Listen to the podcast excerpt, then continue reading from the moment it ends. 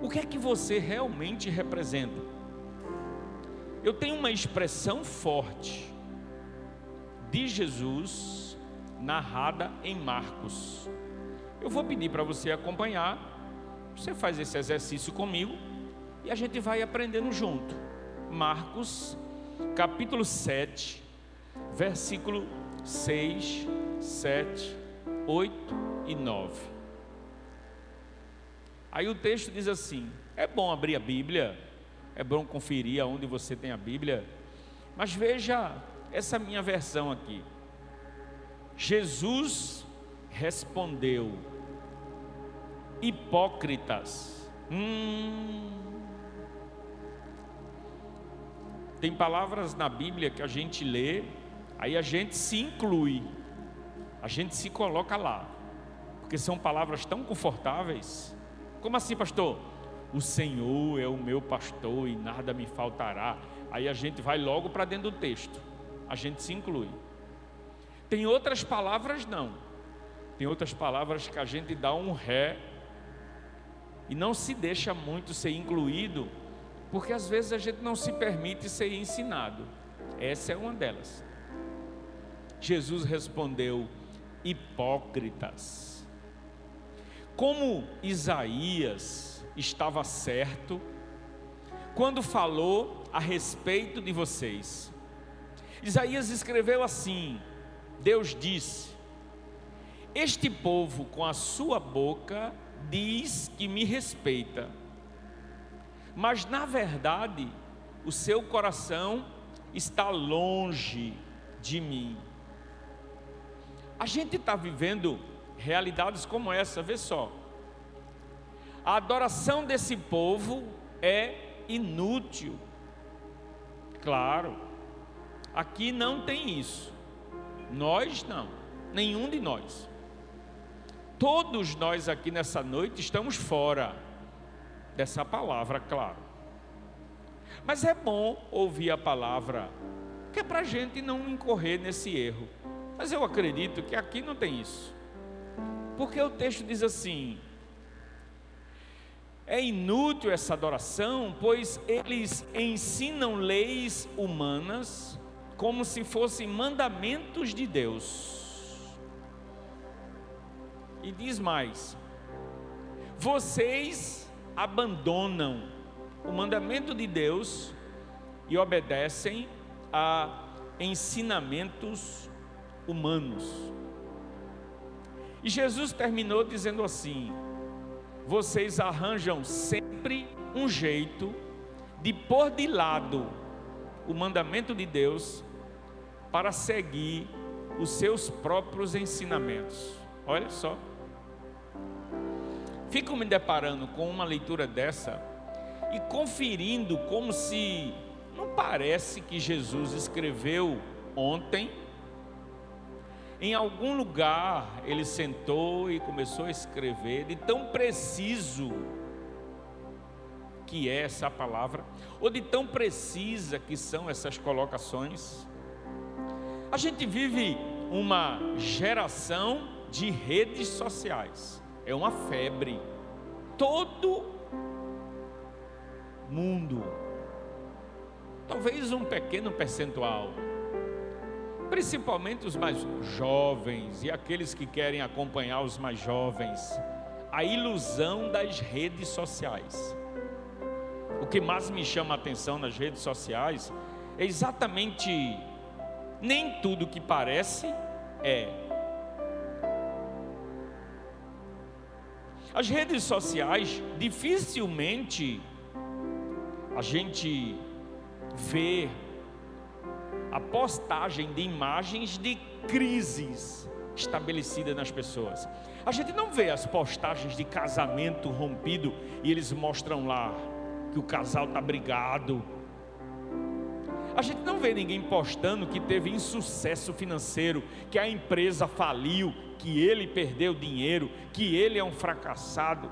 A gente não vê postagens de nenhum tipo de coisa negativa. A gente só vê as coisas como se todo mundo estivesse sempre por cima.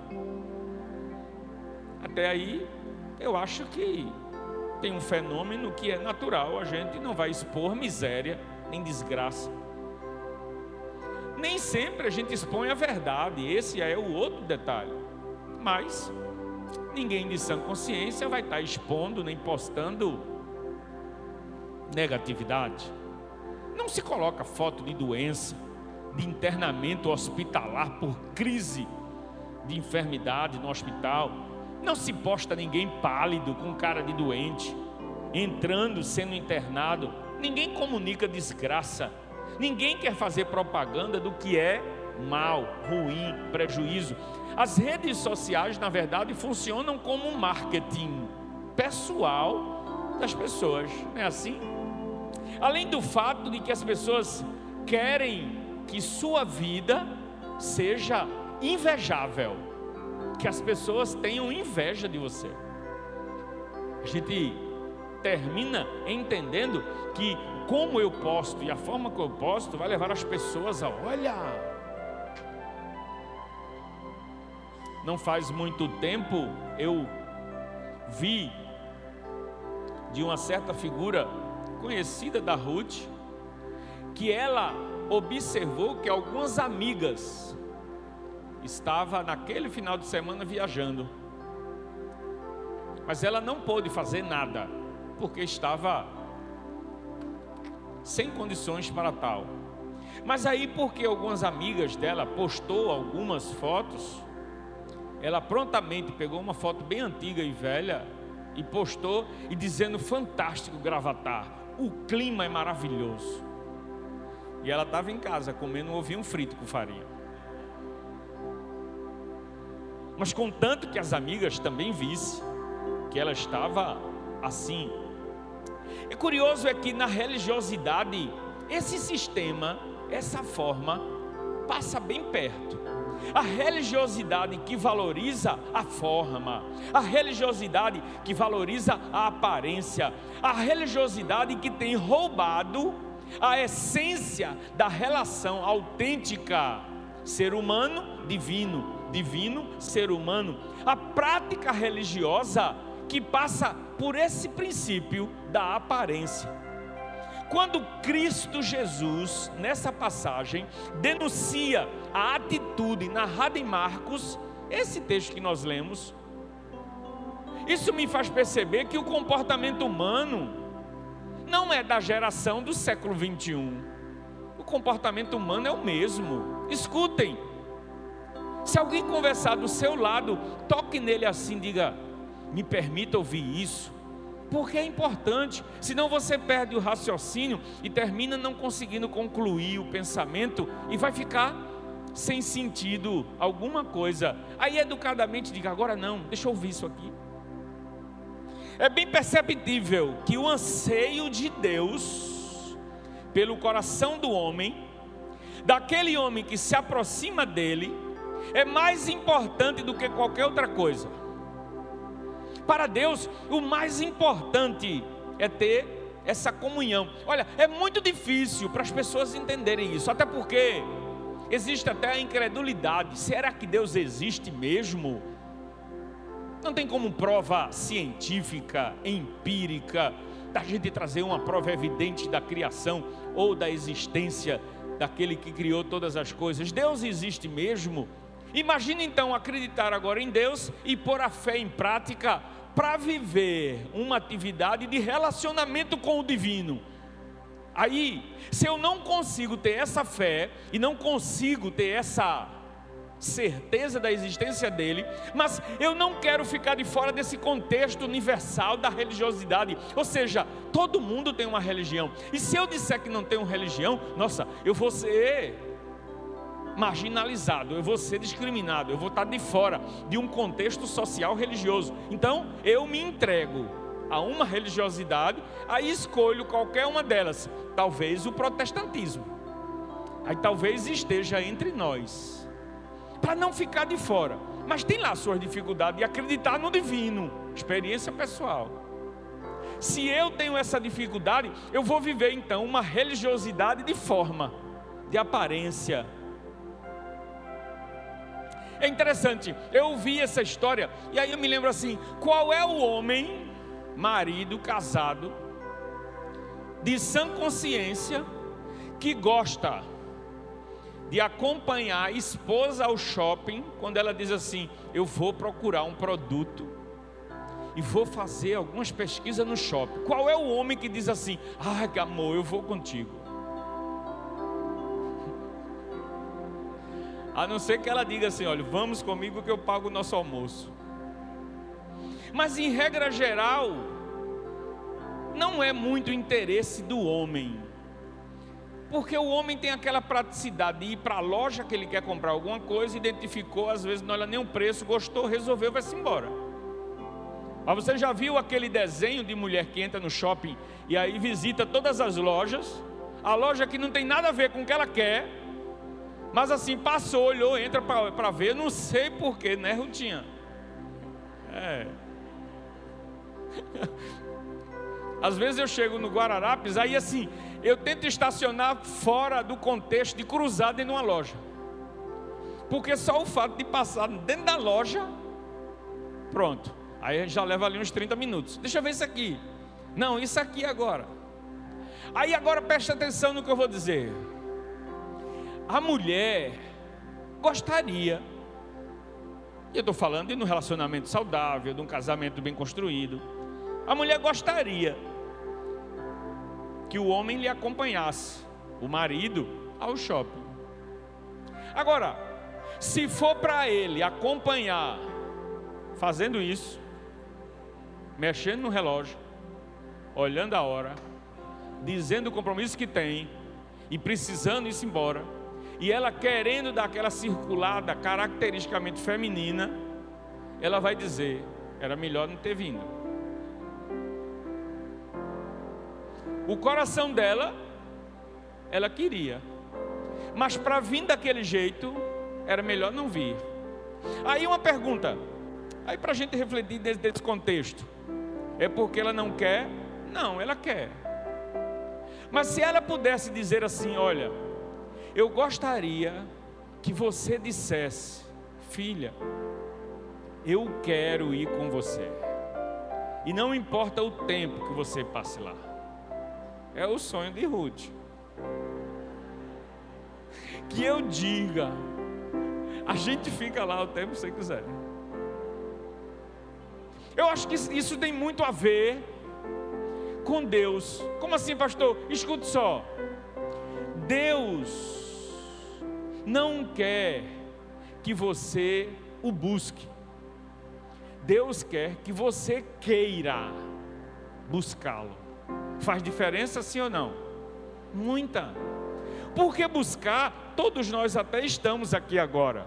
Você não veio para um centro comercial, você não veio para um clube de futebol, você veio a uma igreja. No domingo à noite, o pensamento é bem entendente. Assim, eu vim buscar a Deus, mas aonde está teu coração agora e o que é que deseja na verdade seu coração, se não uma, pera, uma mera formalidade religiosa? É como se Deus e o Espírito Santo dissesse para nós: Eu não quero apenas que você me busque, eu quero que você queira, que esteja na sua raiz de formação, de entendimento humano.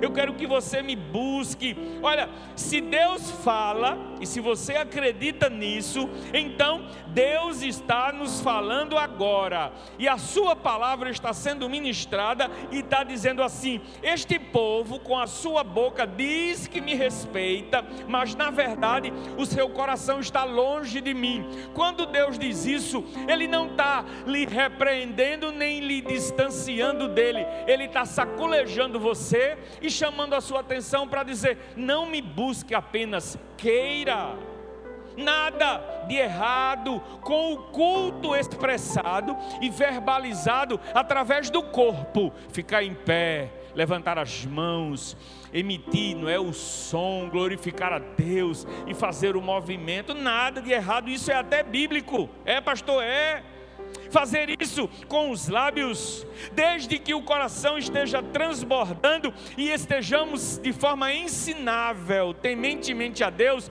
porque a manifestação externa no louvor é da palavra de Deus. Hebreus 13, 15, diz assim o texto, e aí fala para nós assim: por isso por meio de Jesus Cristo, ofereçamos sempre louvor a Deus. Sim, esse louvor é o sacrifício que apresentamos, a oferta que é dada por lábios que confessam a fé nele. Louve, levante as mãos, adore a Deus. Isso é um motivo e uma forma de prestar culto, nada de errado nisso.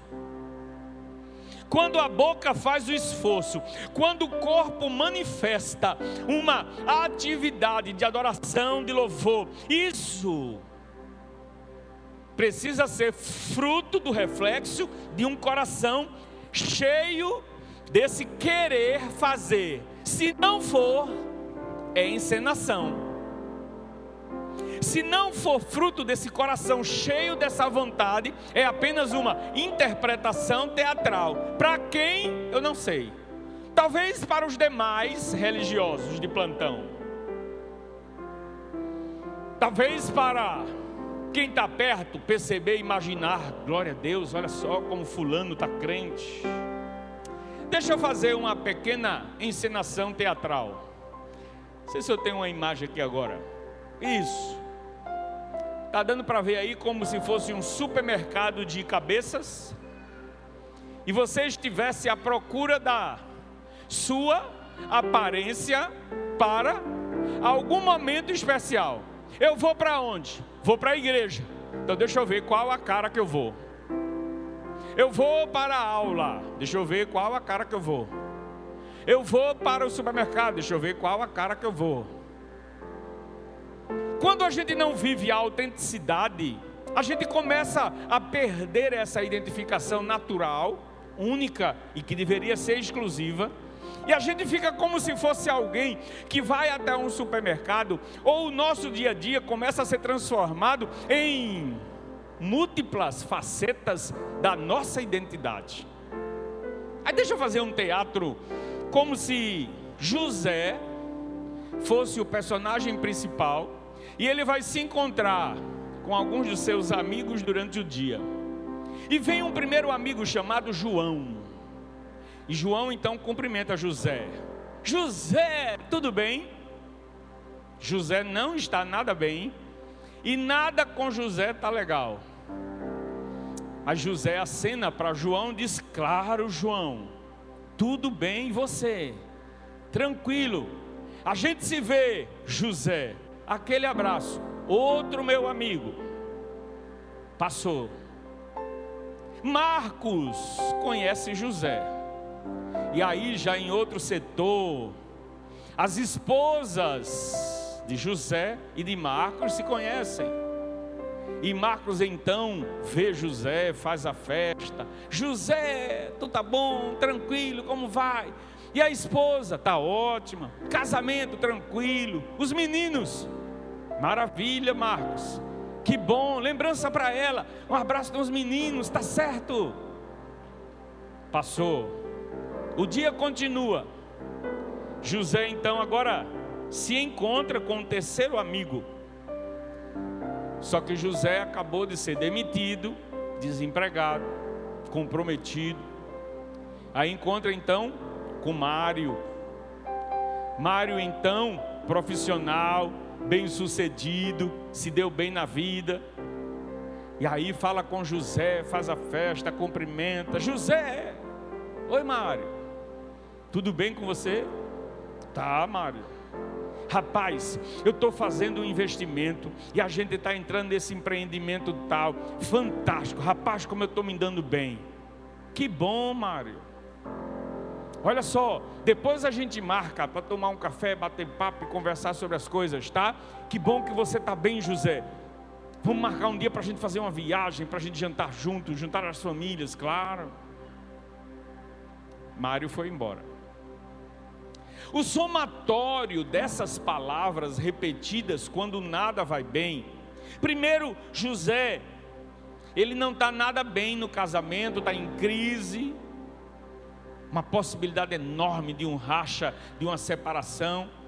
Tem dois filhos maiores, um deles desempregado, desiludido, agressivo, ofensivo, outro envolvido com droga. Tá uma situação a casa de José. O emprego de José também não é dos melhores, por isso foi demitido. O estado de José é o pior possível. Depois que ele repete todas essas palavras positivas, e a gente não deve ser assim, pastor? Claro. Acho que ser otimista, positivo. Mas quando a gente se refere aos nossas, às nossas condições e ao nosso estado, de forma a esconder a realidade, porque os outros estão bem, porque as redes sociais de todo mundo é só sucesso, porque eu só encontro com os amigos que estão bem. E aí eu não consigo abrir o coração, eu não tenho como compartilhar uma, uma situação pessoal, real, vivida, eu começo a adoecer emocionalmente.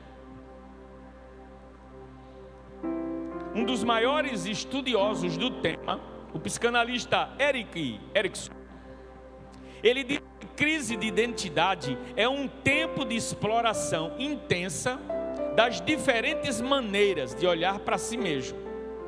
Crises de identidade podem ser resultados de rompimentos de relacionamentos sociais, como saída de casa e morar só, como término de relacionamentos amorosos, como perda do emprego ou até mesmo a troca, até acidentes pessoais que comprometem o estado físico da pessoa e modifica a sua vida por situações traumáticas ou até mesmo o processo natural do envelhecimento leva a crises de identidade. As distorções do pensamento contribuem, acompanhe o que Deus está ministrando para você nessa noite, porque essa não é uma palavra motivacional somente, se é que eu posso aproveitá-la também para motivar você. Escuta essa palavra, porque é algo profundo espiritual e com característica eterna. Porque a palavra de Deus não se preocupa apenas com o momento da existência humana em vida. A palavra de Deus tem a preocupação muito mais profunda e séria com a existência na eternidade, que isso é mais importante do que tudo para Deus. As distorções de pensamento contribuem para esse quadro, distorcendo então o sentimento ao ponto de você perder de vista suas próprias características. Olha só, queridos irmãos, amigos,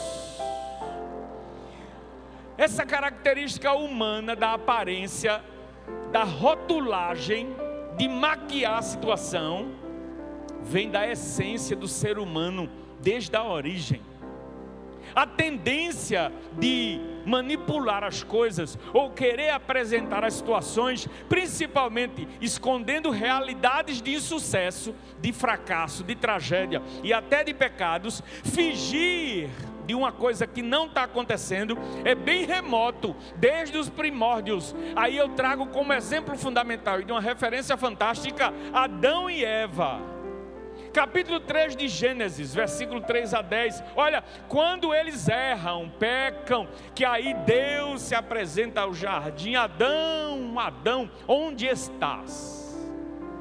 Adão se envergonha, se esconde. Deus já sabia de tudo, claro. Aí veja a crise de identidade, o sofrimento emocional e a dificuldade de se revelar com o pecado exposto para gritar logo e pedir por misericórdia. Mas não é assim que o ser humano faz. O que é que nós fazemos? Escondemos o pecado. Adão e Eva usa folhas e cobre sua nudez. Isso não é um puro retrato do Facebook? Do Instagram, das redes sociais. A gente cobre todos os nossos defeitos e falhas e a gente só apresenta o que é fantástico. O apóstolo Paulo traz exortação. A Bíblia tem um montão de anos de sua produção. E os textos são precisos e fantásticos. Eu quero que você acompanhe esse. Segundo, segunda carta de Paulo a Timóteo, capítulo 3, versículo a partir do 7. Ele diz assim: Lembre disso, nos últimos dias haverá tempos difíceis, pois muitos serão egoístas, avarentos, orgulhosos, vaidosos, xingadores, ingratos, desobedientes aos seus pais e não terão respeito pela religião, não terão amor pelos outros e serão duros, caluniadores, incapazes de se controlarem, violentos e inimigos do bem, serão traidores, atrevidos e cheios de orgulho. Amarão mais, amarão mais os prazeres do que a Deus. Parecerão ser seguidores da nossa religião, mas com as suas ações negarão o verdadeiro poder dela. Fique longe dessa gente. Paulo está dizendo ao jovem filho na fé Timóteo: educando-o para o ministério. Eu não sei se você enxerga essa palavra muito longe, porque ela é de uma precisão hoje fantástica.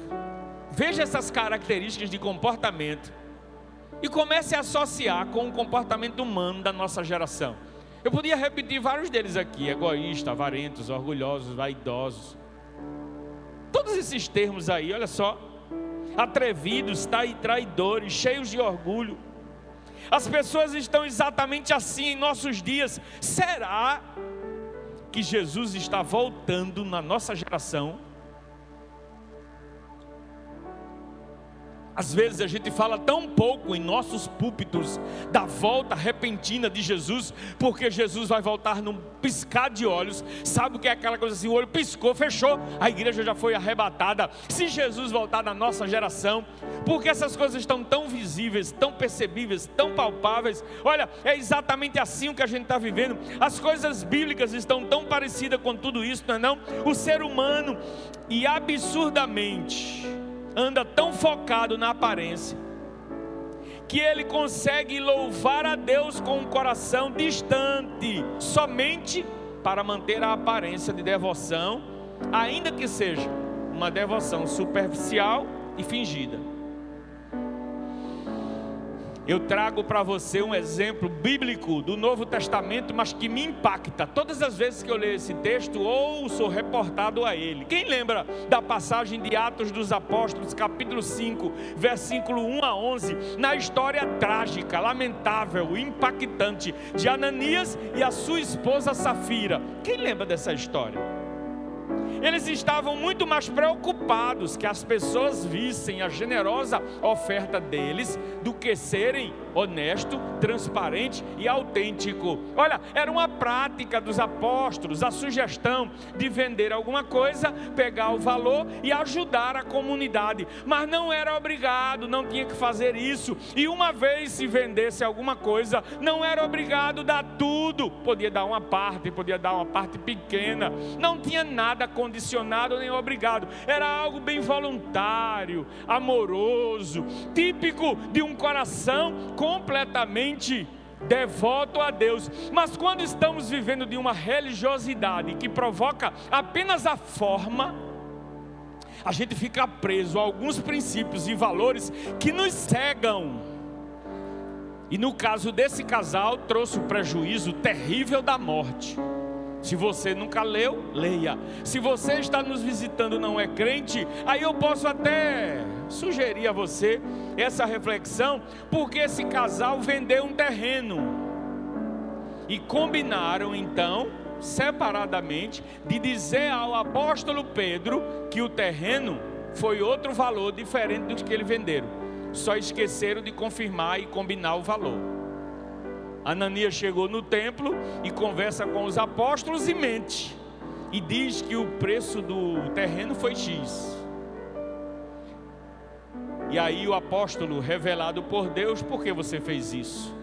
E aí, por que você diz isso? Você está mentindo, vocês não são obrigados a fazer isso. Olha, gente, sabe o que é uma religiosidade de forma, de aparência? Porque quando a gente vive a experiência fantástica de Deus, a gente tem logo o poder da libertação, de sair dessa característica individualizada, encarcerada pelo pecado, pela carne, pelo mal, de poder ser liberto, abrir o coração, rasgar e encontrar, porque você vai encontrar nós vamos encontrar pessoas idôneas, sérias, competentes, inteligentes, amorosas, cristãs, cheias de Deus, para você abrir o coração e dizer: Eu estou mal, eu estou mal, meu casamento está uma miséria, eu perdi o emprego, eu estou muito mal, me ajude. E essa pessoa não vai ficar contente com isso, nem tampouco vai vibrar com isso, nem tampouco vai olhar meio que de banda para você. Essa pessoa vai abraçar você e vai dizer: calma, calma. Deus é real, Ele existe. Você não está sozinho, calma. Esse casal não fez isso. Ananias mente, Safira mente. Quando mente, aí o apóstolo diz: Olha, esses homens acabaram de sepultar teu marido. Por quê? Não deu nem tempo. Puf, Safira cai durinha. Leve também para sepultar. A religiosidade vivida sem a perspectiva da libertação, religiosidade vivida sem a prática transformadora o grande problema de quem vive de aparência é nunca reconhecer que está andando de tanque vazio. Você já andou com um carro no limite? A qualquer momento ele para. Mas sabe o que é mais lamentável? É que você está andando com um tanque no limite e se passando por tanque cheio, sem nenhum tipo de cuidado, o carro vai parar em algum momento. É a mesma coisa como se você estivesse morrendo de sede está com a água apenas da cisterna, lembra?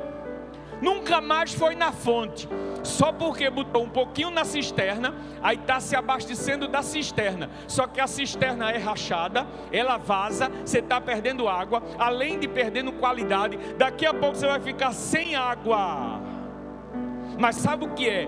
A aparência de que você não está com sede e muito menos precisa porque você está abastecido. Enquanto isso, a pele rachando, os lábios ressecados e você se desidratando.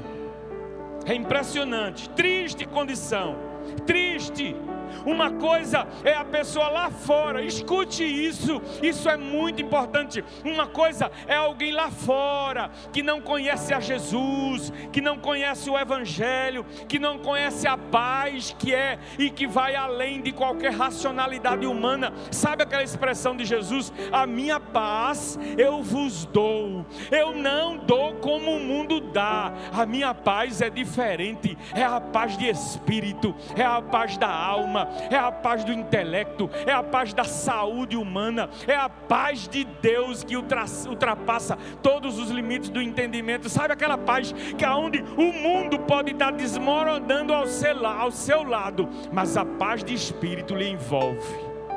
É como se o Espírito de Deus abraçasse você. Alguém já viu, já repeti isso, uma imagenzinha que circula pela internet de um passarinhozinho pousado assim como se fosse na ponta de uma porteira de uma fazenda, um vendaval enorme, uma tempestade incrível e o bichinho ali parado, cabisbaixo, e aquela tempestade é como se o Espírito dissesse assim: calma, vai passar. A religiosidade de forma, bate o desespero, não tem paz, porque a religiosidade de aparência não a religiosidade de aparência não traz a escola do deserto, aonde nós somos instruídos, ensinados e preparados para todas as fases da nossa vida. Uma coisa é a pessoa lá fora que não tem Jesus, que está no pecado, que está longe, sofre, distante de Deus, está procurando ajuda, está querendo alguém que conheça verdadeiramente Deus. Agora, o que mais aborrece Deus, o que mais incomoda Deus, o que mais entristece Deus, é aqueles que estão aqui dentro. é aqueles que estão aqui repetindo uma prática religiosa sistematicamente e estão fingindo estar cheio de Deus. Isso é uma loucura. Isso é muito perigoso. O cara nunca vai ter saúde emocional vai ficar numa crise profunda de identidade que se sucede a cada dia porque não consegue se libertar. Sabe o que é terapia? É nada mais, nada menos do que a oportunidade de conversar com alguém para abrir o coração e contar a sua realidade, a sua situação, mesmo que seja para um profissional pago para isso, contanto que eu desabafe. E nós temos um grande psicólogo à nossa disposição diariamente, 24 horas por dia, de domingo a domingo, todos os dias, sábado, domingo, feriado. Jesus Cristo. Escute essa palavra final e abra o seu coração para esse entendimento, porque olha só, você possivelmente iria ler essa passagem mil vezes e não conseguiria enxergar o sentido dessa palavra veterotestamentária, situada em 1 Reis, capítulo 14, versículo 25 a 27. A gente vai reproduzir esse texto aí. Eu espero que você abra sua Bíblia, assinale, dê um grifo, faça algum destaque, porque eu quero que você ouça essa expressão bíblica, porque quando eu terminar de ler esse texto bíblico, você vai. Eu não estou entendendo nada. O que é que esse texto quer dizer? Não entendendo nada, pastor. Aí eu vou dizer para você. Sisac levou embora todos os tesouros do templo e do palácio e também os escudos de ouro que Salomão havia feito. Salomão havia feito para colocar no lugar deles.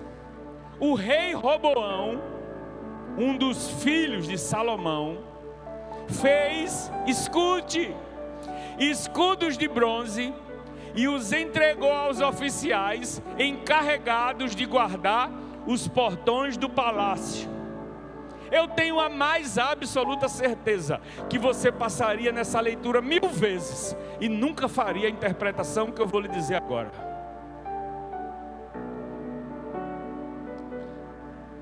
Em vez de lutar, escute, amado de Deus. Você é um alvo específico do Senhor Jesus. Se você nasceu um dia, é porque Deus projetou na sua vida um plano maravilhoso de existência. E você é amado por Deus. Em vez de lutar, Roboão. Pastor, o que é que esse texto tem a ver nesse contexto? Escute esse desfecho final em vez de lutar para recuperar o que foi roubado, o que o rei do Egito roubou de Jerusalém, levou na força pelo poder bélico, pelo poder de exército, em vez de Roboão, rei de Israel,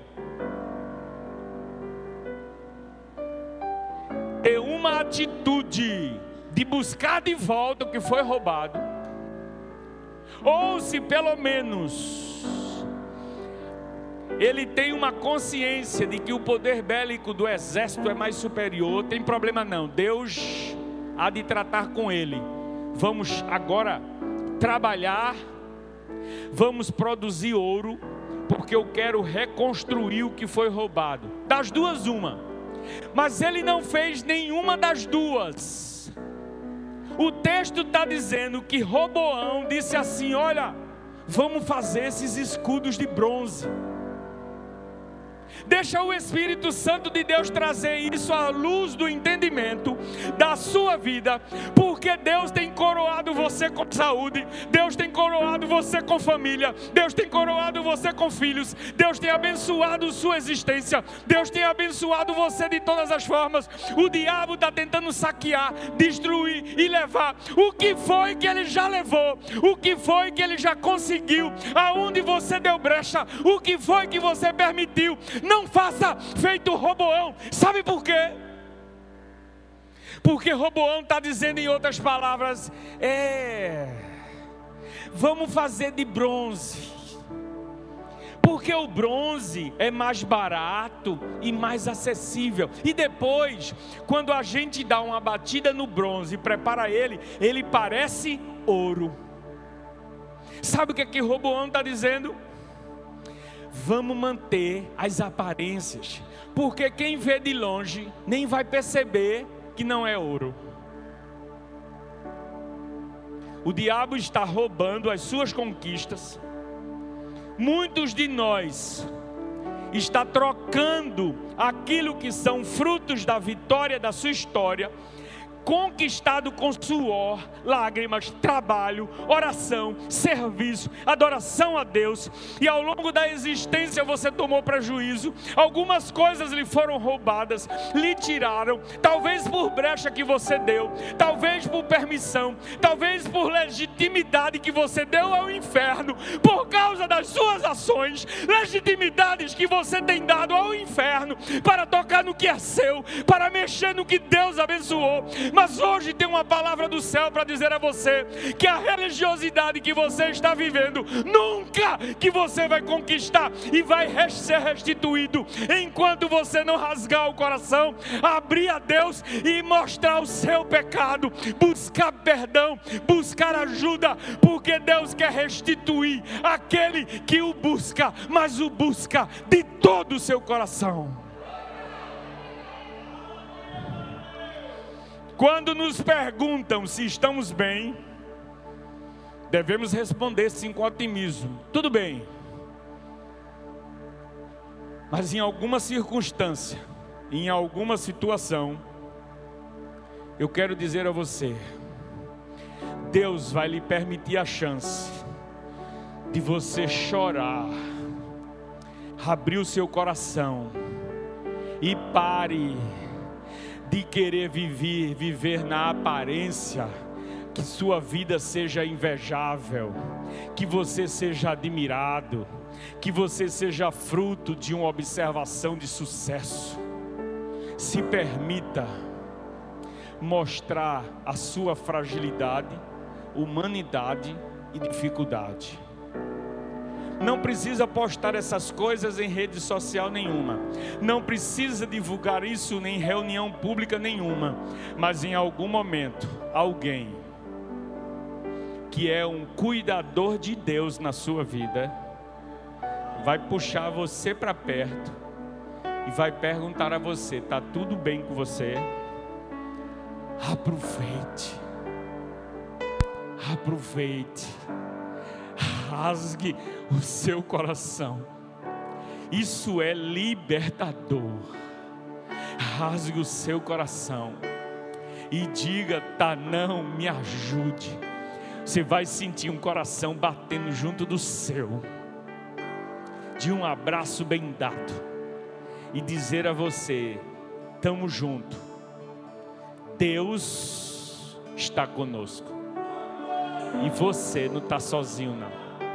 Vamos ficar de pé.